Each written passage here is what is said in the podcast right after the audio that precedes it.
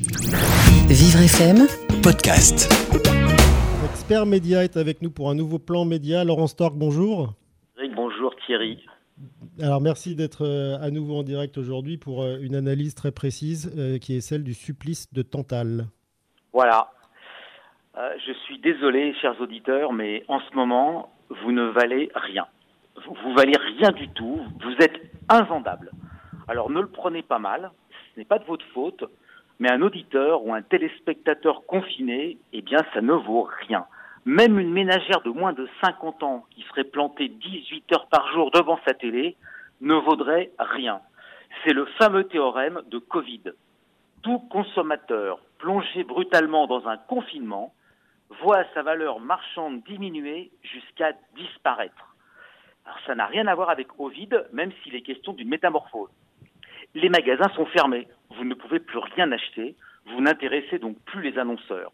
Alors ressaisissez-vous, sinon le virus finira par gagner. hein. Pour les néophytes, qu'est-ce que c'est qu'un annonceur? Bah, Ce sont les entreprises qui font de la publicité. C'est Renault qui annonce que Zoé est parfaite en ce moment, puisqu'elle n'a que 100 km d'autonomie et encore à vol d'oiseau.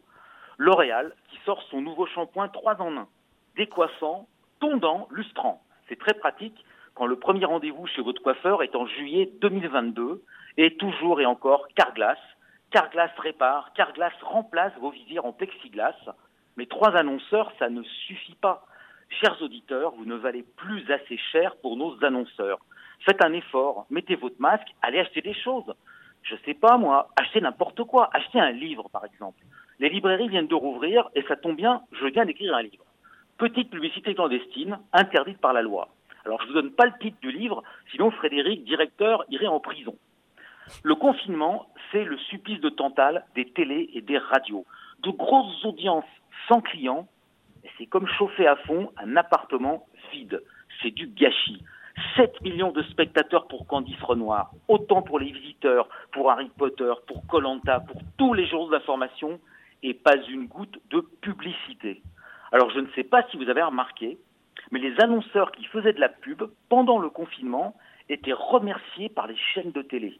Merci, merci de nous permettre de survivre en vendant nos todus GRP qui sans vous finiraient dans un égout avec des tonnes de pommes de terre germées et de fraises en surproduction. Alors de nouveau, amis, néophytes, un GRP c'est l'unité de mesure de l'audience. C'est comme le kilo pour un primeur. Dans les médias, euh, on, vous, on vous compte en GRP, c'est pas très élégant. Un GRP à la télé, c'est 560 000 téléspectateurs en même temps. Alors bon, pour atteindre un GRP sur Vivre FM, bah, il faudrait que ma chronique soit rediffusée euh, fois 3 milliards de fois, euh, comme les pubs Carglass, quoi. Le confinement, c'est du sadomasochisme. Beaucoup de plaisir avec des audiences très élevées et de grandes douleurs avec des recettes très basses. Des recettes douloureuses comme vos listes de courses.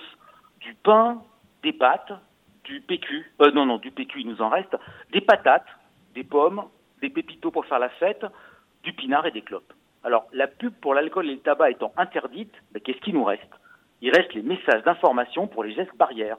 Restez chez vous, toussez dans votre coude, évitez de vous toucher le visage, gardez vos distances et lavez-vous souvent les mains. Voilà. Comme ça, j'aurais diffusé le message pour me faire pardonner ma pub clandestine. Non, vraiment, en 2020, c'est dur pour les télés. Mais c'est dur pour les téléspectateurs aussi. Parce que sans euros, ni Tour de France, ni Jeux Olympiques, on n'a pas fini de se taper des rediffusions. Hein. Bon, moi, je vous laisse. Je vais chez Carglass avec ma Zoé faire réparer ma visière. Marquez, j'ai le temps parce que mon prochain rendez-vous est à 2h du matin chez mon coiffeur. À mardi. Vivre FM, Podcast.